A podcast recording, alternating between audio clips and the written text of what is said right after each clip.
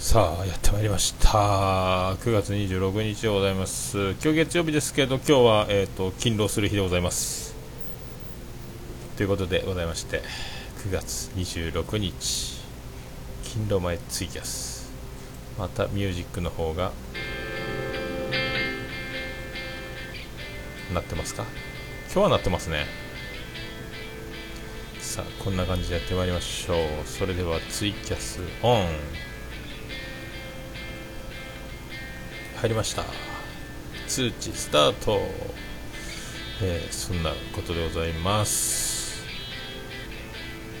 えっ、ー、と昨日それでもってあのまあ昨日営業終わってあの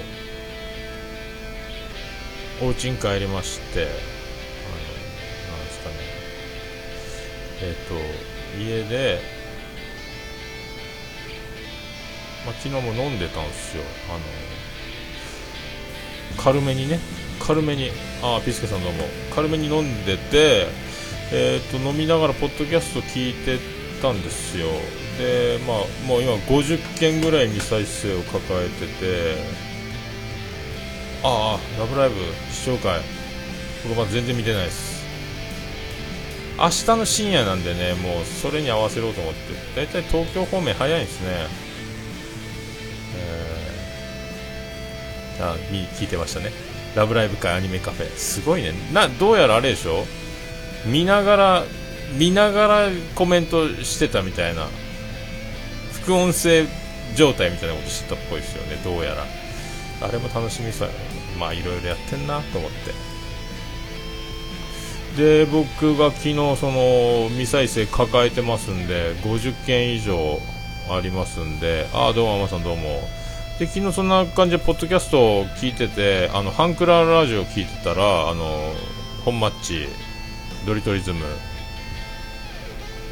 ね。あそっかそっか。やっぱそうやね。何の話してるか分かんない。ラブライブで実況おおおーとか言ってるの多分撮ってるんだと思いますけど。で昨日そのハンクララジオ聞いてたらドリトリズムさんアカウントのツイキャスが始まったって通知が来たんでおお奇遇やなと思って。ってことはまあ生の放送聞くかっていうことで、えー、聞いてたんですよね。そしたらあのねアマンさんもいましてピスケさんもいたんですがおなじみの面々が、えー、いっぱいいたという。で最初23人でやってたんででなんかコメントもらってるコメントとやり取りがあっててこのコメントをくれてる以外の人で聞いてる人たちは何者なんだみたいなことを言ってたんでどうもって、えー、挨拶をしたんですよ僕も。そしたらなんかあのおお出たみたいに言われましてお化けみたいなリアクションを。死んでたんですね。飲みあ飲みすぎか。ねまあここで言っていいか分かんないですけどねちょっとしたの飲んだ帰り催し物の帰りということだったみたいなんですけどね、えー、なんかちょっと大御所扱いをされてなんか有名人がやってきたみたいなリアクションされまして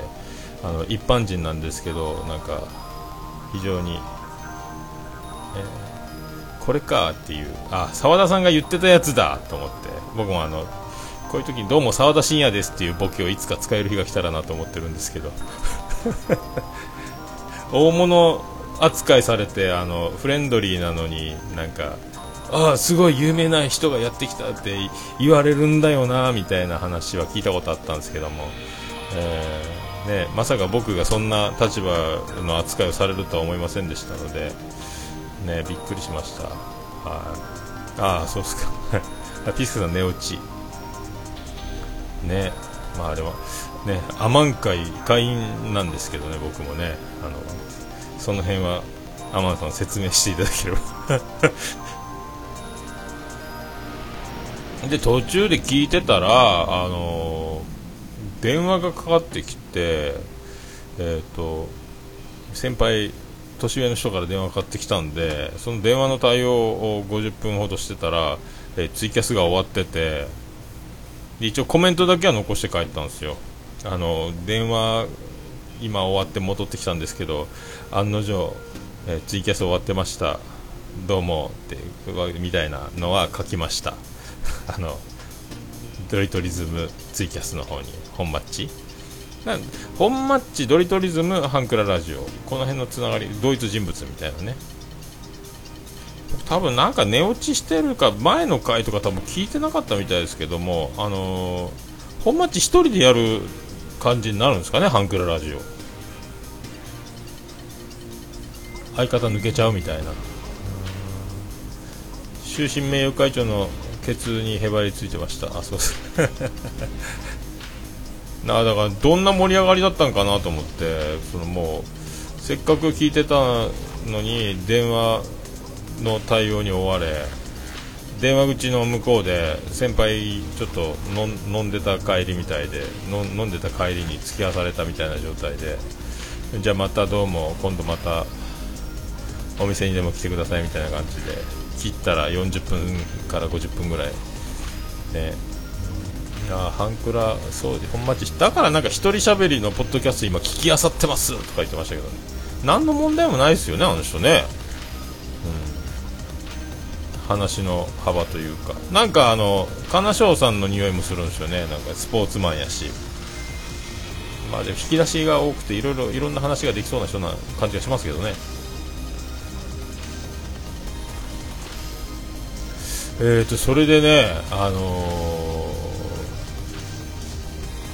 ー、昨日久しぶりに YouTube の、えーと、オルネポ YouTube 今日もオルネポ YouTube はえーと、164回前回分放送の次戦多戦のコーナーと本編と2つ今 YouTube のアップロード作業終わったんですけど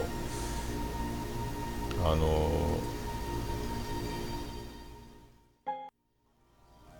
ー、で久しぶりにちょっと桃屋のおっさんの YouTube のアカウントはこれなんかライブであの前なんか前座で弾き語りしてたりとか僕はあのーヘリウムガスを吸い込んでただチョモランマというチョモランマ大会をやってたりとかいうの見てたら「あのアナと雪の女王」の口パクをあのパソコンの iPhone に向かって全力で口パクで顔芸やってるやつがあるんですけどそれの再生回数がなぜかもうあの2000回に近づいてて驚いたっちゅう、えー、感じなんですよ。えー、えー、2000回かーいと思ってびっくりしました。雰囲気あ垢抜けた俊く君のような雰囲気で。ね。新潟やったですよね本町ね。まあ達者な人が多いですだからいろんな番組を聞けば聞くほどあのへこむんですけど。まあしょうがないです。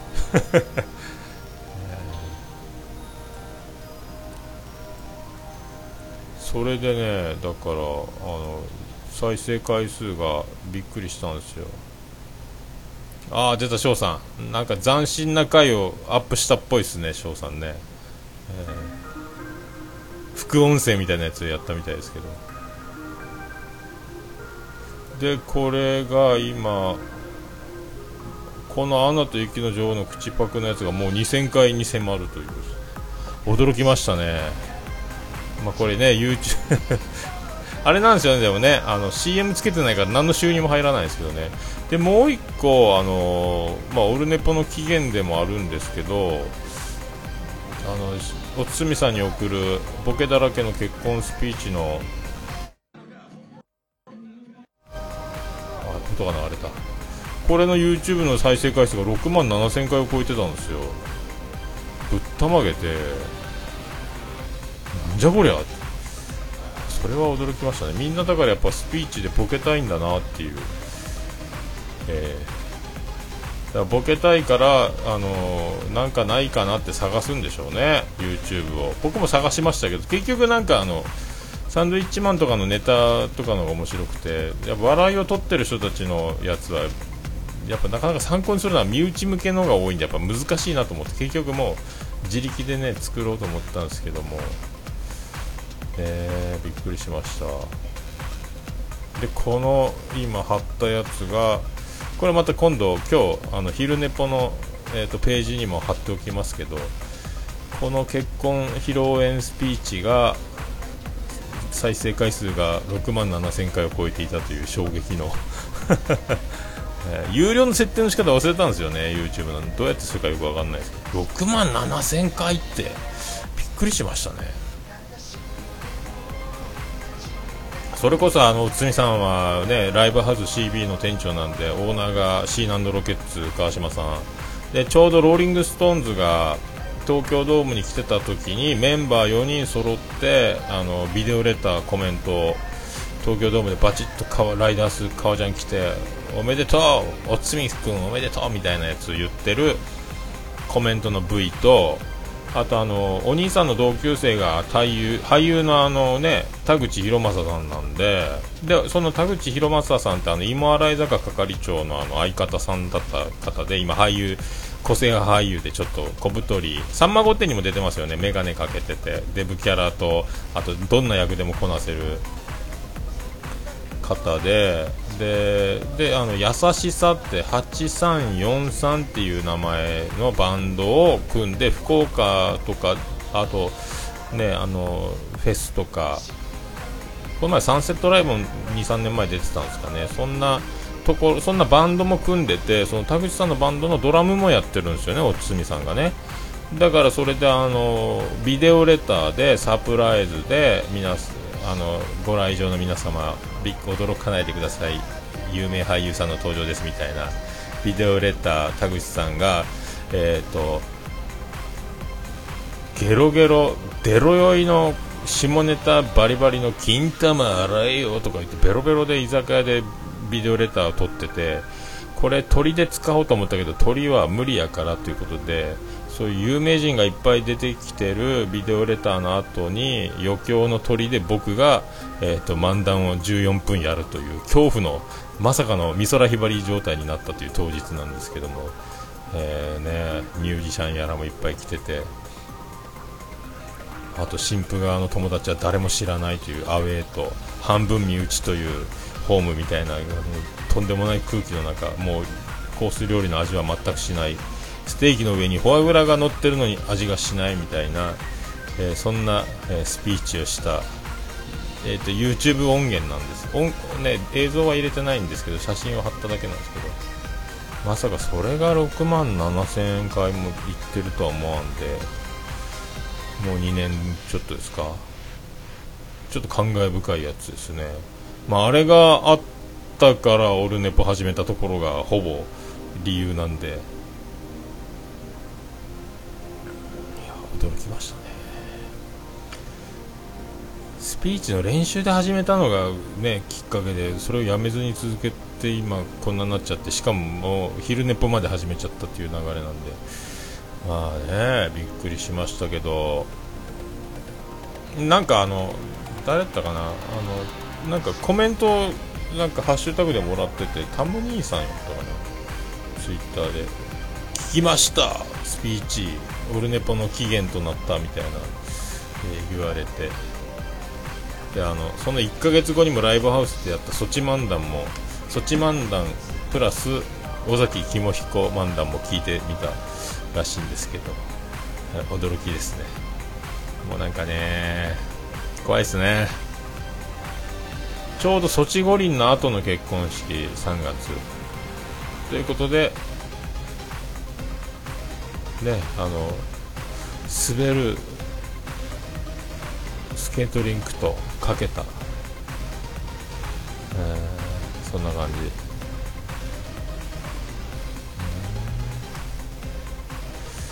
そっかそっか。あちょっとアニメカフェも聞かないかんな、えー、何がある？なんかでもあれ今度最終回とかちょっとびっくりなんですけども。あ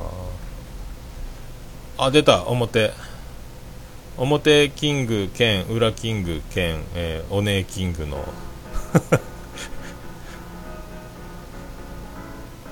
ね。あたんそうです。甚だ短パンではございますがっていう明石家さんまさんのあの絶対結婚式でこれ受けんねんっていう話を、えー、ラジオでオードリーえ？岡村さんの「オールナイトニッポン」でその話を聞いてたんで、えーと、絶対これがやりたいなっていうのがあってで漫談を余興でさせてくれって言ったんですよね。本当はあの歌ったりスピーチで普通でいいっていう。で僕はあの1回あのー、まだもうだいぶ前ですけど十何年前の結婚式の時に友達に、えーと、曲を作って、えー、弾き語って、えーと、その、えー、プレゼントしたみたいなことがあってでそれは確かね奥田民生の息子のコード進行のほぼパクリみたいなやつに、えーと、メロディーをなんとなく理論もクソも分かんないですからなんとなくラララでメメロディーをはめてそこにあの高校時代のエピソードをはめて歌ったっていう歌をカセットテープと手書きの歌詞を添えてプレゼントするという。でそれを披露したというのがあってまたそんなことやってもいいよみたいなノリで言われたんですけどいや漫談がしたい。と言って、えー、でそれを1年前に結婚式の1年前に言われて1年後かって言いながらどうしようかなラジオするか練習で。ネットラジオができるっぽい情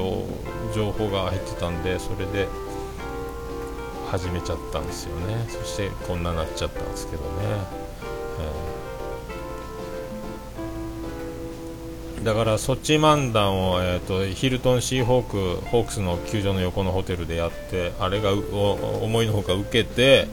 でその1ヶ月後にライブハウスで今度友人関係ミュージシャン関係だけを中心にしたまた結婚パーティーをやるということで親戚とか来ないバージョンでやるということでそこでもまた披露した。その時は尾崎清彦の格好をして尾崎肝彦ですと言いながら100円ショップでなんか髪の毛かなんかつけて。で、えー、結婚式なのにまた会う日までを歌って縁起でもないって叫びながらあのつかみをしたという 漫談とでそれで調子に乗って今度ビアンコネロの前説をやって滑って寝込むというそういう流れがあってもう人前でやりたくないあんな怖い思いはしたくないという、えー、現在に至ってるんですけど、えー、ああルーシーさんどうも、うん、そうなんですよ。そうあの短パン履いてる画像ね。そうそう尾崎肝彦漫談でてってててててってイントロ流しながらステージ上がってきて、まなるべくいい声で「またう」って歌い出して暇で演技でもない！って叫んで曲を止めるという、えー、ところが、えー、なんか つかみでやったんですけどね。そうそう披露宴のやつそうですそうです。それが6万7000回のやつ。再生。それがオルネポの起源です。あれをやるために始めたんですよね。あとはあの新郎新婦コントみたいなのをライブハウスでやってあなたは、えー、信じますあの愛を誓いますかみたいな、えー、あすいませんね。ちょうどよく終わりそうなんで確かそうですよね。確か、えなんかどんなのやったかな？なんかあなたは打ち上げであのお堤さんファンなんですっていう女の子が来た時にあのこっそりあのちょっかいを出しますけど墓場までその秘密を持っていくことを誓いますかみたいななんかそういう類の全然言ってること違いますけどそういうアプローチでボケたと思いますけどね。あとはなんかフリップ使ってそうですねみたいなことをお客さんに言わせるみたいなのも入れてやったと思うんですよね。あとはなんかもう変な変な踊りを一瞬を。踊れないのに何かステップを踏んだ風なボケをしたりとか多分思いつく限りのことはやったと思うんですけどね。で最後あのまた会う日までをなぜか結婚パーティーなのにワンコーラス歌って、えー、ありがとうございましたって去っていったと思うんですけどね 確か。あれをライブハウスのステージでやるのはちょっと震えましたね。そうそうたるミュージシャンがで結構、内海さんも後輩とかは気使うだろうからって結構先輩ミュージシャン結構な博多の重鎮たちを呼んでてあれはちょっと怖かったですね。そんな思い出ありますね。確かね。であの福岡じゃ有名なあの福島会長って方がおられてその方もバンバンドやられてて、えっと、イナゴライダーとかを送り出した人なんですけどあの EK EF コーポレーションってエレクトリックファミリーっていうそのイベントというかミュージシャンプロデュースみたいな。そこの会長さんのバンドの前に楽屋でちょっとあのめっちゃ怖いんですけどもうこわもての先輩ミュージシャンたちが楽屋で占領しているというかもう出番も控えてる中に、えー、1人で入っていってすいませんちょっと鏡借りていいですか？ちょっとあのズラをかぶらなきゃいけないもんでとかあと胸毛をつけなきゃいけないもんでとか。お前何やるんかお前今からいやちょっとあのスピーチを。お前も大変やな言われて。すいません失礼しますって言って。えー、そう芸事やってる人の前で出し物すると。チーズハクを本当マジっすよ。もう震えました。みんなだからおめでとうってたあの順番におつみさんドラマーなんでおつみさんをドラムにしてフロントだけ入れ替わっておめでとう演奏をやったりあとそのライブハウス CB でおなじみあのシーナンドロケッツのオーナー、えー、川島さんがドラム叩いてやってくれたりとかもう豪華なんですよ。あのコラボが見れるのかみたいな状態になっててそんな中僕だけ漫談をするってあいつ誰やねんっていうあのおつみさんの親友の同級生の、えー、桃屋のおっさん登場ですみたいになって誰やねん誰やねんってなってまあでも受けたから良かったですけどでみんなあの演奏しながら MC でやっぱ笑い取ってるんですよ。面白いこと言うわけですよ。ちょっとお酒も入ってるし。どっかんどっかん受けておめでとう言ったりいろんなボケを放り込んだりねあのなんかそういうことやって受けてた中でもうもう何もねあの草も生えないような焼け野原みたいなところに1人で出ていかなきゃいけないというですねセミファイナルぐらいのポジションで震えましたね。で楽屋でこわもて会長たちもどっかんどっか受けてくれて「お前面白いなお前」って言われて「お前お店どこでやりよんか?」いや東区の方なんでいやもう来なくて大丈夫なんでひっそりとやってるんでお今度来るって言われてまたそれでちびったんですけどいやどうかもうそんな大丈夫ですからって本当に来たというですね。あれはビビりましたけど。まあねすごい一流な有名な人たちとも交流があるんでその有名人の話を聞いてると奥田民生とかも仲がいいんで奥田民生さんの話を聞いたりとかですね、えー、そあともうまだまだ有名どころのメジャーどころの話を聞いてビビるんですけど、えー、まあでもお前その辺のその辺のあの若手の若手芸人の売れてないやつらよりは面白いぞって言われまして。あありがとうございます。多分芸人さんの方が面白いですと言って 楽屋を去っていった思い出を思い出しましたけど。まあミュージシャンは縦社会で二次会でそれからね焼き鳥屋かなんか行ったけどミュージシャンたちはもうその縦社会で会長会長ってこうね話をちゃんと聞いて盛り上がってるけど僕は全然ミュージシャンじゃないんでその自由気ままにやってたらお前怒られるぞみたいな空気になってて。でもまあ平気だったんですけどよかったミュージシャンじゃなくてみたいなことを、まあ、言ってたんですけどね。電話じゃないですか。ちょっと待ってくださいね。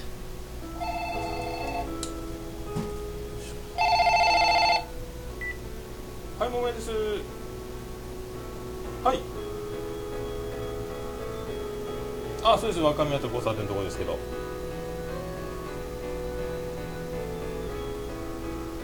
あ、三名様ですね。あ、わかりました。何時からの？あ、確かあ、大丈夫ですよ。はい。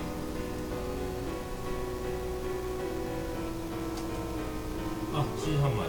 あ、はい、わかりました。はい、お名前よろしいですか？あ、わかりました。はい、じゃお待ちしてます。はい、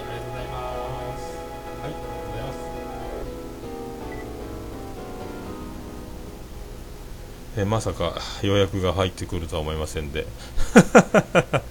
まんま、まあ、お客さんの名前は言わなかったんで復唱した時に。大丈夫だと思いますけども、はい、いや珍しいですね。月曜日に電話かけてきて、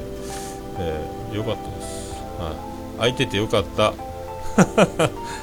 そんな感じですけど。あもうね。そんな感じで。もう20分超えてるんですね、えー。あ電話全く一緒ですよ。まあだからえっ、ー、となんだかんだ昨日だからその電話でツイキャスの乗り遅れとまたあの寝落ちとかしてでなんか寝落ちしてもう一回布団で寝直すと寝坊するんですよね。それでまあ銀行行ったりでなんだかんだやってたら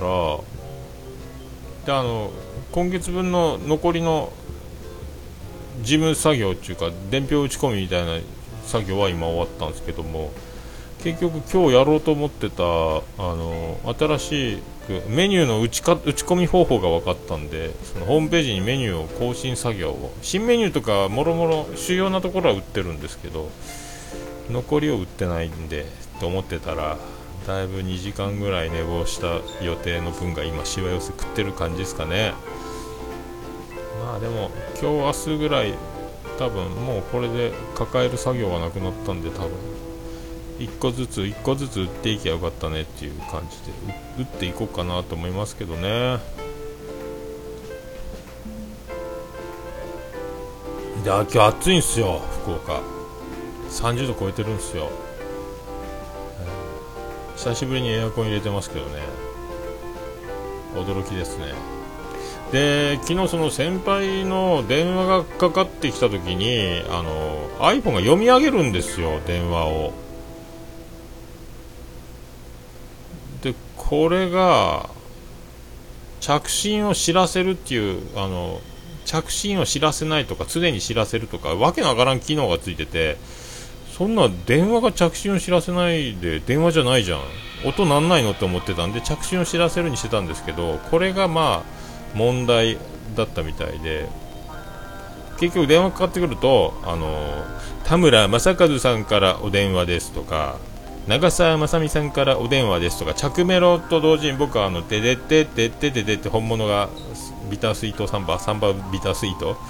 ビタースイートサンバが流れるんですけどそれにもう読み上げが入ってくるんですよ。なんでこれ名前言うんだと思ったんですけどもそういうことみたいでだから常に知らせないヘッドホンのみ。ヘッドホンしてる時のみあの電話が誰々から電話ですって言ってくれる読み上げの機能にしようと思って。これの意味が分かんなくて着信を常に知らせるというこの意味の上がらない言葉の表現が、えー、本当戸田夏子さんにちゃんと訳してもらいたいと思うんですけども、あ浮気できんす。恥ずかしいですね。長澤まさみさんよりお電話です。それではお取りください。どうぞみたいになりますよね。家族の前でなったら。だからこれはもうヘッドホンのみ、えー、ね、あの女の人から電話かかってきたら怖いですから。なんで電話出ないの？って言われますよね。いやこれは多分間違い電話だと思うから。でも名前呼んでるよ。みたいな。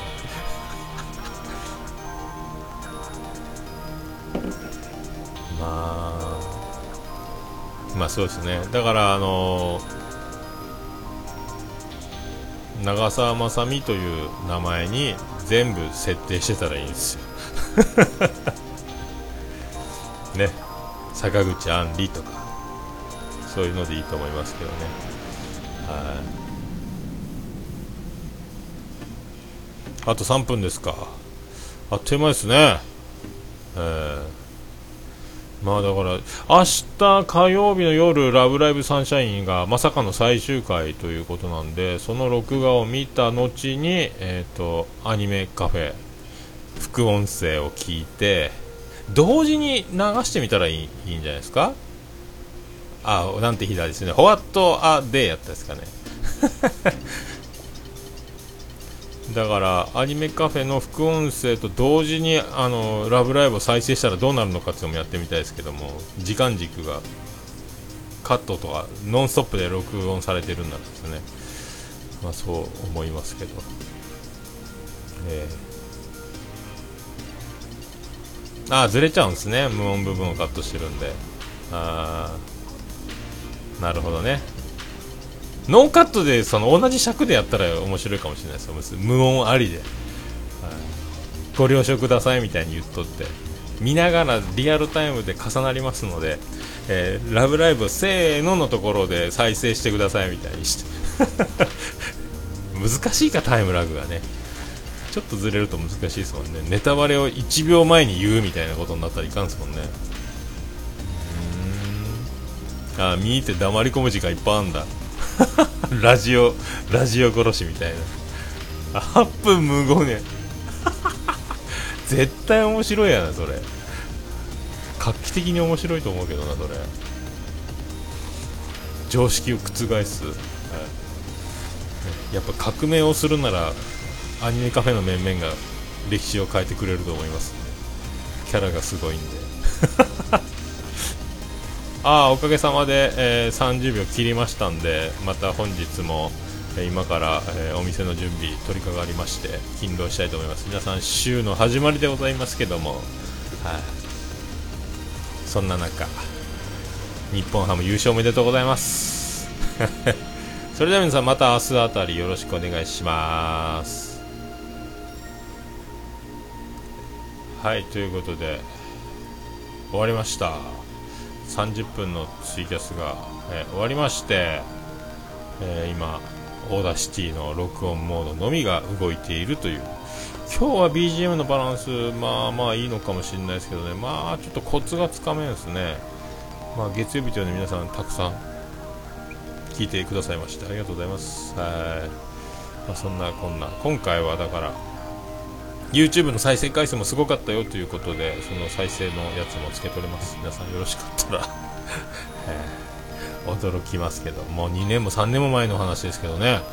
はい。まだおつめさんたちが離婚した時に今度離婚スペシャルというパーティーもやりたいと思ってますんで、えー、皆さんよろしくお願いします。